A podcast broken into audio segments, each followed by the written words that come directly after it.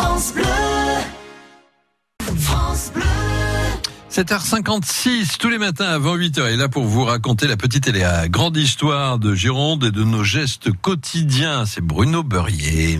Oui, bonjour à tous. Vous me permettrez, Dominique, ce matin, un petit coup de gueule. Ah. Oui, vous en parliez tout à l'heure. Vous savez, depuis hier à Paris a lieu la première réunion pour la transition écologique, le One Planet Lab. Un formidable atelier d'idées qui se penche soit sur la lutte contre le réchauffement climatique, la protection des océans, la préservation de la biodiversité et mobiliser la finance. Eh bien, si on commençait par tout simplement balayer devant chez nous. Je veux dire que d'un côté de notre département, depuis quelques années, les initiatives océanes permettent au grand public, bénévoles de tous bords, de venir nettoyer ensemble les plages. Cette initiative a été créée maintenant plus de 20 ans par le Surfrider Foundation Europe, qui nous sensibilise tous, ainsi que les générations futures, à la sauvegarde de nos océans et donc de notre planète.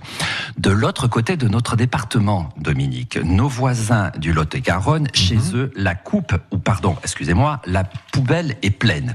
Effectivement, dans notre département, vous savez, il y a une redevance qui a été mise en place.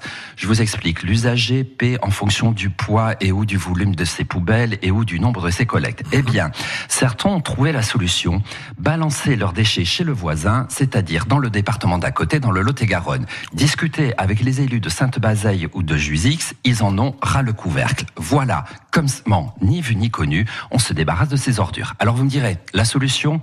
On peut étendre la redevance. Je ne crois pas que ce soit la solution. Lancer un Country Ride Foundation Gironde et amener le public à se promener dans les bois pour ramasser les décharges sauvages, ou alors faire un acte de civisme, et là, il y a du boulot.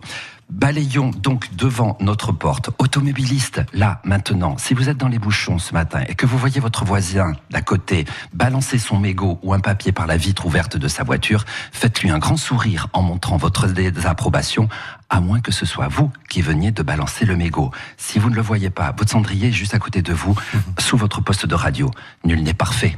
Oui, là, ce sont, c'est vrai que des petits gestes du quotidien euh, euh, qui peuvent améliorer les choses, hein, tout simplement. euh. Exactement. Il faut commencer par devant chez soi. Exactement. On est en train d'essayer de supprimer les gobelets en plastique, par exemple, euh, tout bêtement à France Bleu Gironde en ce moment en utilisant des mugs. Et je vous dis que c'est pas facile.